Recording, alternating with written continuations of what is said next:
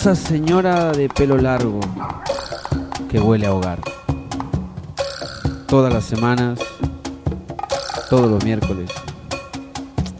Anda un trecho con nosotros.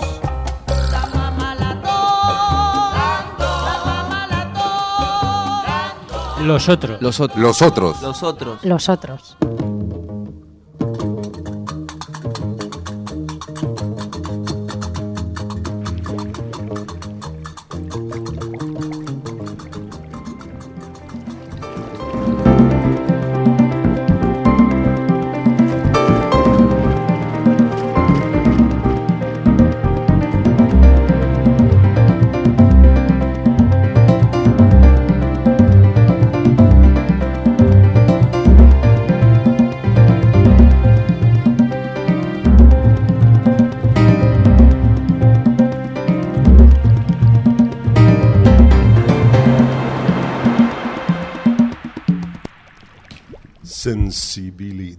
Es una palabra que ha estado Sensibility. sensibility, que ha estado muy restringida.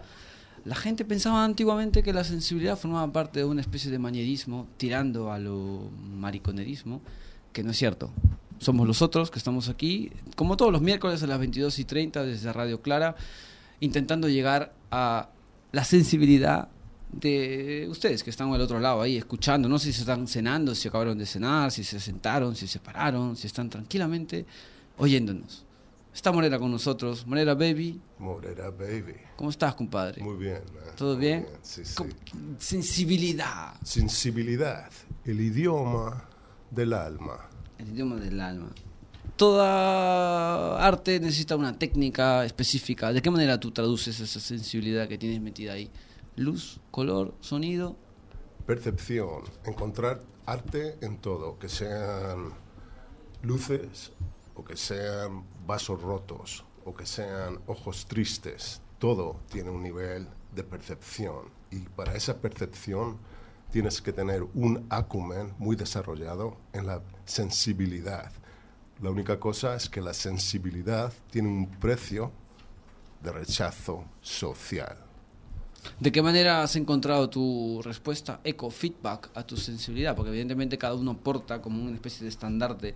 De los shandis, los shandis era una conjunción, era una especie de masonería impúdica, bastante impredecible, bastante valiente, que intentaba demostrar que el arte podía estar prácticamente reducido a su expresión mínima.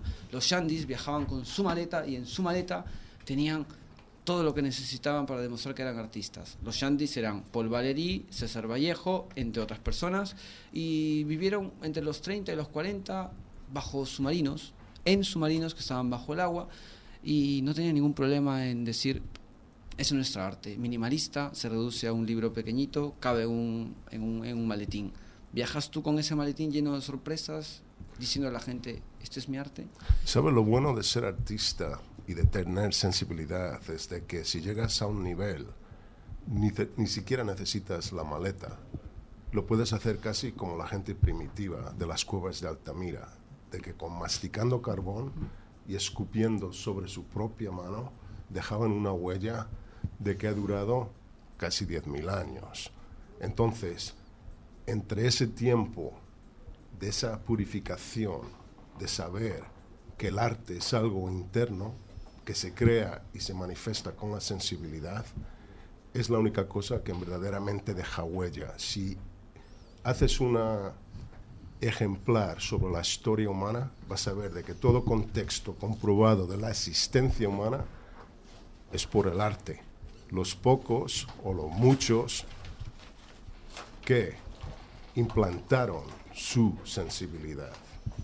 ¿De qué manera podemos transmitir el arte si no hay respuesta? Porque evidentemente la soledad, la solitud, como decían, la soledad en la, en la que se embarga un artista, más allá de la torre de marfil famosa, estrambótica y, y- y- y casi exclusivista, a la que nos han confinado algunas personas, yo no encuentro ninguna respuesta. Tengo algo que decir, la gente no me entiende, ¿qué hago? ¿Qué hago con mi sensibilidad? Lo tienes que mostrar, ¿sabes? Solamente conceder tu número en la pescadería, a ella sí que eres un artista tremendo, ¿eh? Porque como en ese número a veces Lo- la gente, la- la- la la gente lo ve como el único triunfo de que lleguen al besugo antes que tú. Solamente entregando eso ya eres artista. No Eh. artista visual o artista plástico o escultor, pero artista en la vida.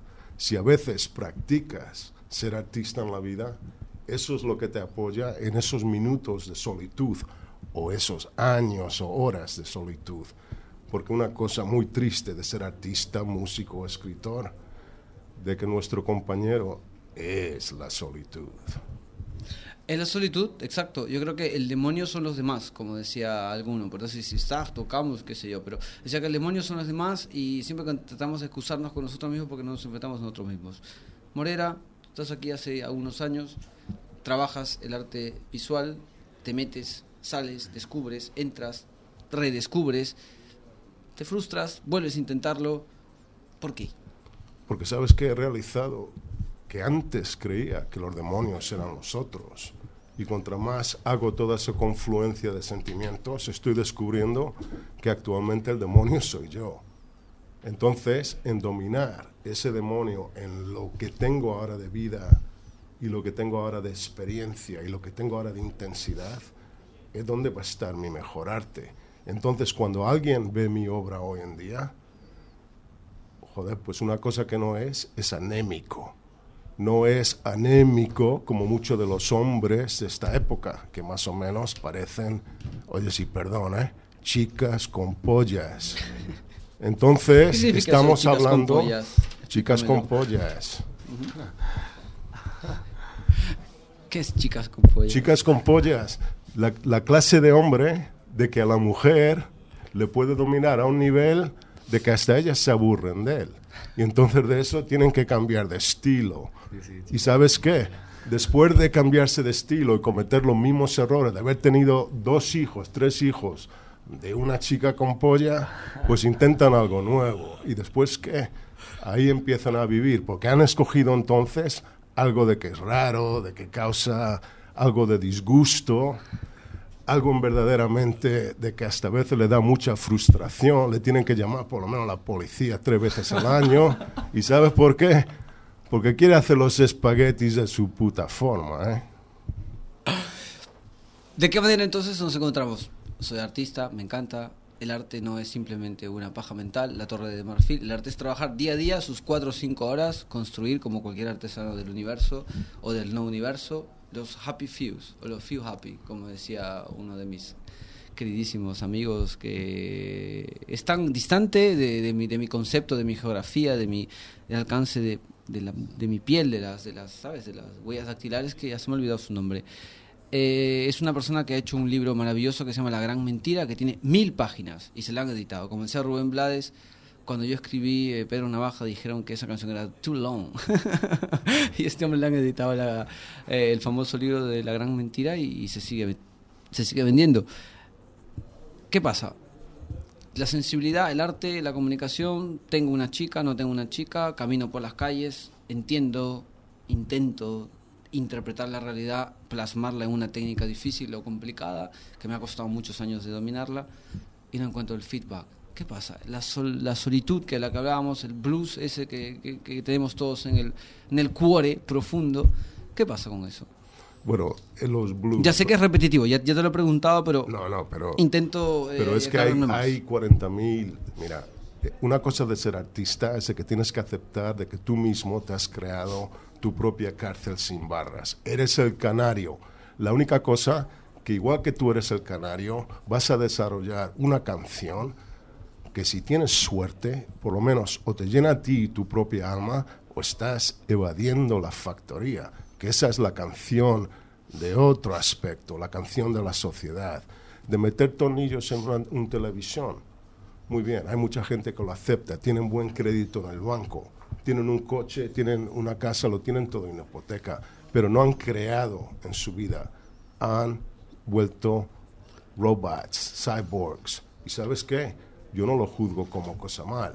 La única cosa es de que mi arte y el arte de muchos de los artistas es una cosa como una música cerebral, de que actualmente te da un impulso de vida, de que no importa dónde estés esperando el autobús, lo vives, lo vives. Y en el mundo de los zombies, poder vivir un minuto más que la gente de que no se atreve a ello, visita el cementerio y ahí vas a aprender lo que es vivir, beber y sentir en tu propia mente. El arte divino de la improvisación, tanto en la música, no olvidemos que la poesía no es un formato, sino más bien una especie de energía que está por ahí, quizás en el aire.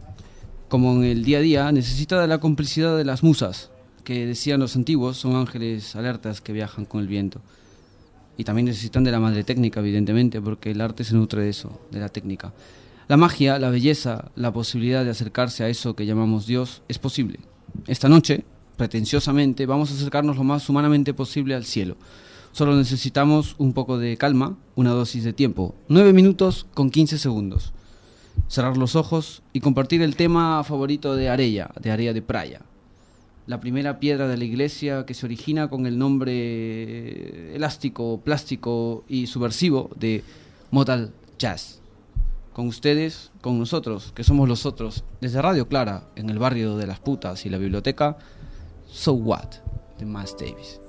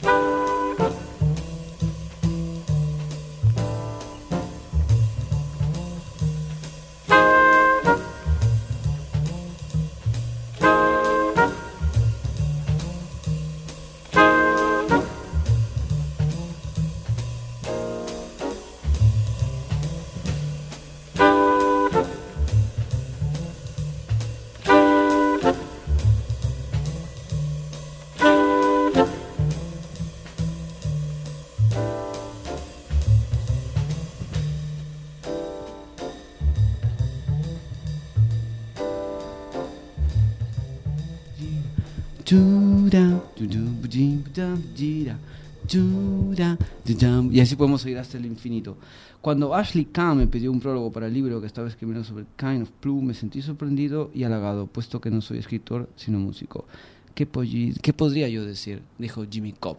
Y lo que dijo Bill Evans acerca de So What, lo que hemos estado hablando desde el año 1959, la obra maestra del de el quinteto de Miles Davis, Kind of Blue. So What es una figura simple basada en 16 compases de una escala, 8 de otra y 8 más de la primera, después de una introducción de piano y contrabajo en estilo rítmico libre. Fue la iniciación de la, del gran culto al jazz modal o el modal jazz que inauguraron con esta muy infortunada, muy accidentada sesión en Columbia Records, Miles Davis, Caron Adley, Jimmy Cobb y John Coltrane, entre otros. Estamos ahora con un gran amigo, Antonio Val, que está aquí y que nos va a hablar sobre el arte que está recuperando en los años 50, pero que está haciendo una obra de Samuel Beckett que se llama Esperando a Godot. ¿Cómo estás, Antonio? Buenas noches. Hola, buenas noches. ¿Cómo te ha ido estos últimos 50 años que has estado ahí esperando a que renazca Beckett? La verdad es mm. que Godot aún no ha llegado, pero bueno, creo que a nuestro centro sí, eh, porque se puede evidenciar. Hemos conocido a una persona muy importante en el mundo de, de la literatura. Es un crítico, ensayista sobre Beckett su maestro fue el primero a nivel mundial que escribió su tesis doctoral. ¿Hablamos de Steve Dandolos? Sí, Steve Dandolos es la segunda persona que escribió su tesis doctoral antes de que Esperando a Godot de Samuel Beckett fuera conocida y fuera premio Nobel. El primero fue su maestro, que está en California, tiene una edad ahora de 85 años y bueno, ha sido una suerte topar con esta persona gracias, como siempre, al arte, a una amiga nuestra pintora, Susi. Interesante lo que dice este señor. Dice, la representación de Esperando a Godot por el grupo Totar de Valencia no ha empleado herramientas, entre comillas, convencionales en su aproximación a la obra, sino que ha sido escenificada como si el mismo Beckett hubiera ayudado en la producción. Halago más que halagueño, malagueño. Correcto. Es eh, muy bien lo que has leído y es la, gran aportación ¿no? que hemos tenido la casualidad de conocer a esta persona y de comprobar que nos hemos acercado mucho a, este gran texto. Como siempre, tratando de interpretar eh, gracias al texto. Es teatro del absurdo que el propio Beckett no eh, asumía que era teatro del absurdo, no se acerca para nada a esa verdad que argumentan muchas personas y eh, estamos en un mundo que desde los presocráticos hasta ahora funciona de la misma manera. Platón, que si la verdad, otros filósofos y no.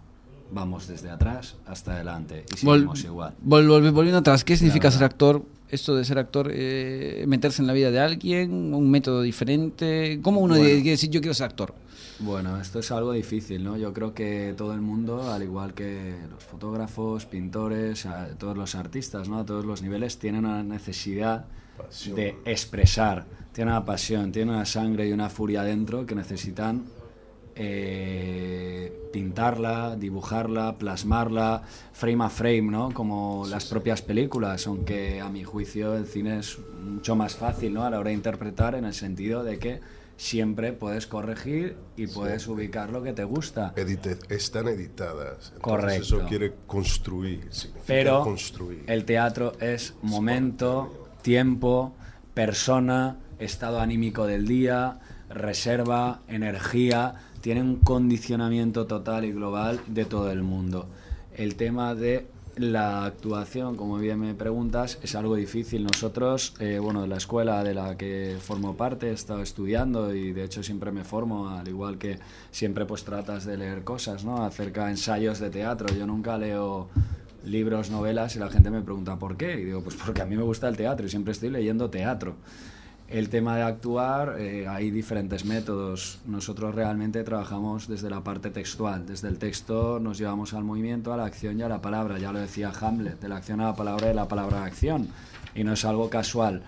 Eh, desde el Renacimiento hasta nuestros tiempos eh, no han habido obras grandes, a mi juicio, hay muy buenos textos, pero el teatro de antaño ha ido perdiendo mucho, mucho hasta nuestros días.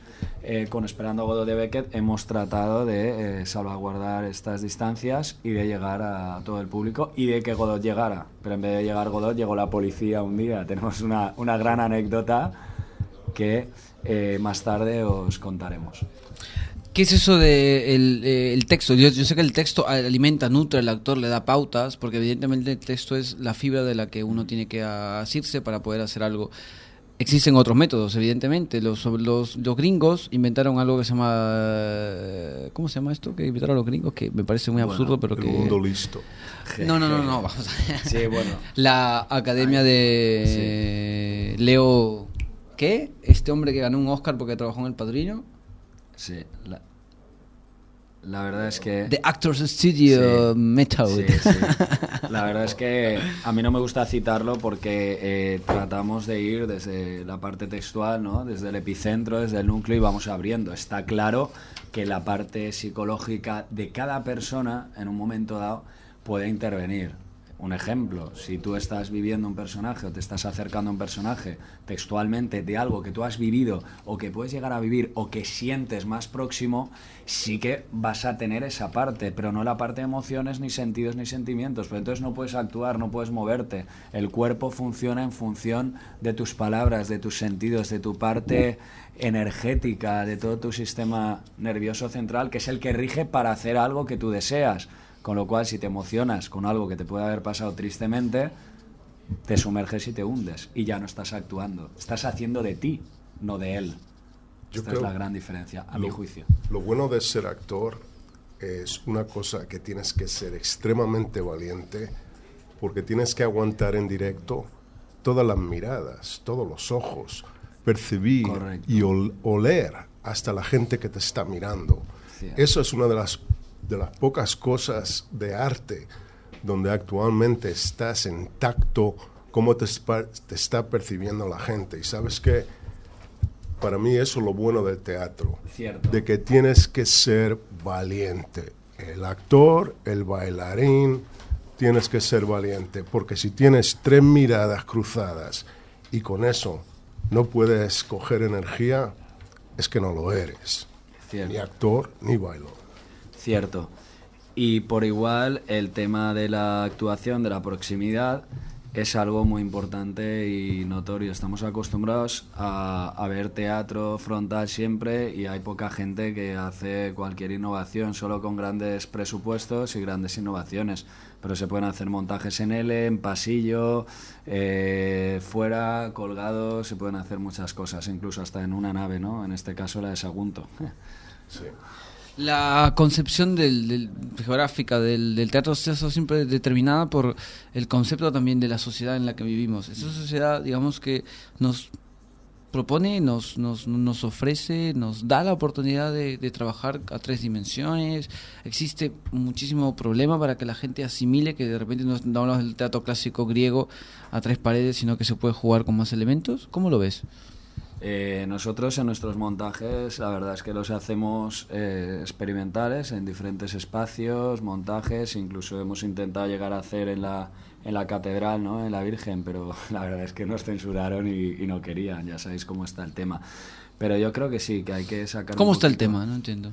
eh, ¿Cómo está el tema? Pues que la iglesia no, no es del teatro ni el teatro es de la iglesia. El tema del arte, eh, para la gente que le gusta, no es para burguesía, aunque traten de ir, que siempre van, lucen sus peluches, lucen sus trajes de pieles y siempre van a un mismo teatro, en este caso ¿Cuál? en Valencia, no vamos a citar su nombre, en el cual a mi juicio hacen obras de teatro, pues mira, que no sé, que son para reír, ¿no? De reír de la palabra absurda. Pero Waiting. Waiting for Godot ha estado ha Sí. sido visitada por por Sí, un por ilustre eh, conocedor, un exégeta de la, de la de la obra de Samuel Beckett y luego entra la policía pensando que pensando que había un secuestro. sí. Cuéntanos esa anécdota. Sí, os, conto- os, os voy a pasar a contar la anécdota.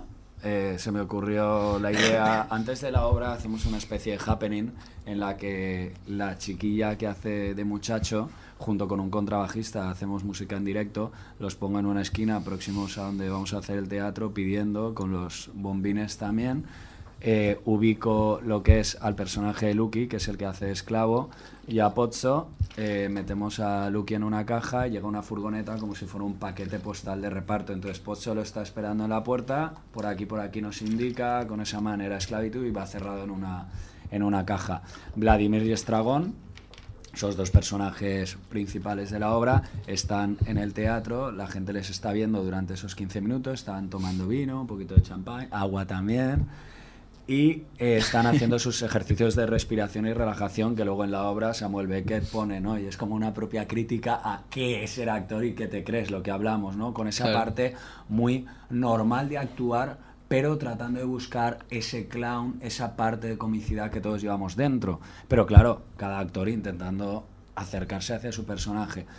Entonces el tema de la caja, pues eh, fuimos a Espacio Inestable y una persona pasaba por fuera, nos vio en el momento que lo sacamos de la furgoneta y cerrábamos las puertas del teatro, entonces ya empieza un poco más el happening, se cierran, los que están respirando y haciendo sus ejercicios de respiración y relajación se preparan para actuar y eh, empieza el happening dentro. Entran el contrabajista y la chiquilla que están pidiendo, que por cierto sacamos cada vez 10 eurillos, que oye, viene muy bien para ayudar, para programas de mano, para ir rodando. Y entonces, pues nada, una persona pasaba por ahí, era un chaval de entre 25 y 30 años y llamó a la policía. Aparecieron dos patrullas que había visto meter a una persona en una caja eh, con marcas de sangre y una cuerda atada al cuello. Entonces, pues nada, querían tirar la puerta abajo, el padre de la que hace muchacho estaba afuera, le pidieron la documentación, eh, él pasaba de todo, decía, ¿no veis el cartel? Que es una obra de teatro, nada, nada, que tenían una orden de denuncia y tenían que entrar. Con lo cual dio la casualidad que la madre del contrabajista, que es la que lleva la furgoneta, salió del teatro, ha visto tantas veces la función, estaba allí y le pidieron la documentación al chico, ¡eso es esa mujer! Y da la casualidad que la matrícula la habían cambiado, la furgoneta. Y nada, estuvieron haciendo comprobaciones en la furgoneta, entonces en ese momento que ella entraba, abrieron, ya estaban aporreando la puerta y entraron entre bambalinas y mirando, hasta que ya pues, se cercioraron de que era una obra de teatro y no pasaba nada. Ya estaban Lucky en ese momento y Pozzo, que entran a los 20 minutos aproximadamente de función en la escena. Y eso fue todo lo que ocurrió. Nos ha venido muy bien. Una página entera en las provincias, en el Irish Independent también, un periódico irlandés. De casualidad, un amiguete tomando una cerveza en Irlanda, vio compañía Total Teatres, compañía valenciana. Y mira, por lo menos tenemos un poquito más de prensa que no voy a criticar más a los teatros, pero sí a la prensa valenciana que no apoya nada a ningún tipo de grupo, solo tienes que estar en o en el teatro principal o en el Talía o en cualquiera de ellos para que te saquen cualquier mera crítica. Vale, pero yo creo que en este caso pues ha sido bastante productivo porque había un titular que dice Emergency Response Guard Day are left waiting for Godot. Interesante. Yo creo que ha sido bueno, ha sido productivo, eh, ha llamado la atención de un público que simplemente está esperando siempre por, por noticias de estas. ¿Mm? Me gustaría apuntar una última cosa en en estos instantes, ¿no? Que el teatro debe ser gratuito para todo el mundo a nivel público y tanto los actores como los pintores, fotógrafos, cualquier persona en los medios artísticos, ¿no? Y que quiere y tiene su pasión y le gusta su trabajo, eh, debería de cobrar por su trabajo y no solo por ir a una taquilla o tener que alquilar un teatro. El teatro debe ser gratuito, ha de ser para todos grupos de teatro, los teatros públicos y no para embolsarse dinero como en este caso están haciendo y luego para despedir al, a, bueno, Juan, Juanmi Martínez Luciano, que lo echaron de teatres por encima de hacer una buena programación y ser un catedrático de filología inglesa en condiciones y traductor de varias obras de Shakespeare. Mm. Creo que tenemos que cambiar muchas cosas. Parte de esas cosas que tenemos que cambiar es no- nosotros mismos. Tenemos que juntarnos, hacer cosas juntos y tratar de crear, ¿sabes? Crear cosas diferentes, eh, proponer Todo- al- al- alterna- alternativas que de una manera equilibren ese, ese desequilibrio, va la redundancia que existe entre To- lo que queremos hacer y lo que nos imponen. Todo parte, creo, también de- del tema de la educación, ¿no? Si desde la infancia no cambia las cosas, que de hecho no están cambiando, el mundo va a seguir igual, tanto en el teatro, como en el arte, como en la abogacía, como en la legislación, como en cualquier fruto, ¿no? De su fruto y todo lo que está pasando. Solo hay que mirar atrás, la gente que está peor, con lo cual no me quejo, que, que sí, trato de que el teatro avance en mi ser, pero no avanza. Pero bueno, no pasa nada porque hay guerras, hay problemas. Sí, pero yo creo que poco a poco nos vamos conociendo. Este espacio también está creado para que la gente se conozca, para que venga gente que, que intenta bien. también hacer cosas. Y creo que todos juntos vamos a lograr hacer real- realidad lo que tenemos en el corazón, que es realmente lo que, lo que debería ser. Mejorar un poquito nuestro entorno, nuestra atmósfera. ¿Tú qué opinas? Lo bueno, lo bueno que veo es de que pone a Samuel Beckett, que era el maestro del absur- absurdismo, absurdism, the movement of absurdism. Pionero. y hace una actuación y verdaderamente es totalmente en absurdismo. Tienes a una persona valiente que llama a la policía cuando verdaderamente nada ocurre y tienes a 15 gentes en un autobús viendo que a alguien le quitan la bolsa y nadie llama a nadie.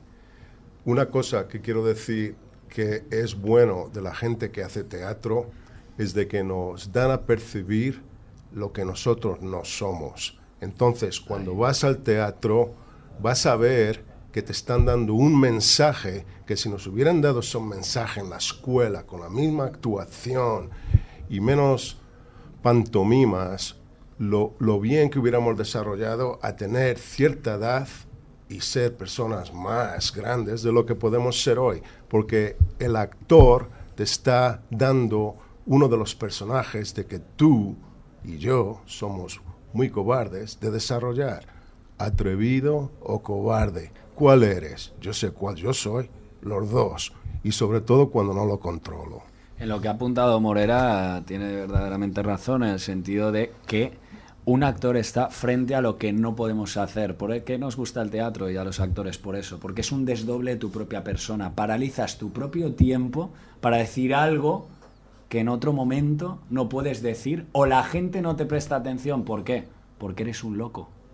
Pero van al teatro a ver otra cosa, a reír. Y el teatro gusta cuando hay misterio, cuando hay algo que no ves en la vida, que no ves en tu pareja, que no ves un beso igual, no ves una figura, no ves un tratamiento personal de la creación. Entonces ahí estás haciendo teatro.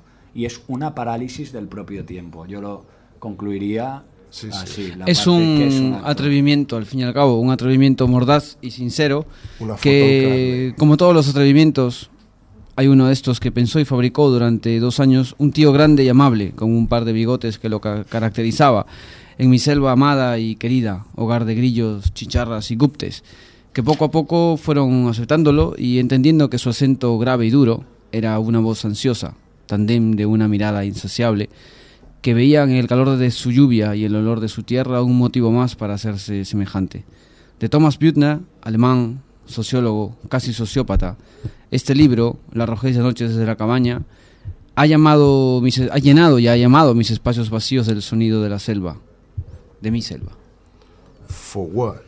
you call my soul is the sparking of this machine. The brain, too, is the body. It is a fine and cunning trellis work, but we may eat brain as we eat feet and flanks. But there is one thing that is not to be eaten, and that is the little fire saying, I am. I am. I am.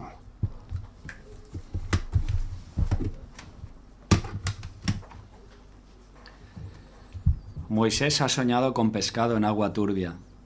Más tarde va a llover. Y en la noche, después de un cielo claro lleno de estrellas, estalla una tormenta.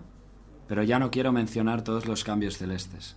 Basta constatar que desde el siglo pasado, cuando en la literatura muchas veces se relacionaba estrechamente con la condición sentimental de la figura principal de una obra. El tiempo no ha cambiado nada. Solo faltaría decidirse por una figura principal. La lluvia en los trópicos. Refresca después del calor sofocante. Te calma cuando estás muy emocionado. Te trae el sueño, te lo quita. Estoy despierto debajo de mi mosquitero y me viene Dope on the Water, de Nash de Slash a la mente. No me deja. Y me acuerdo del ballet de las gotas de lluvia en el río que vi el otro día.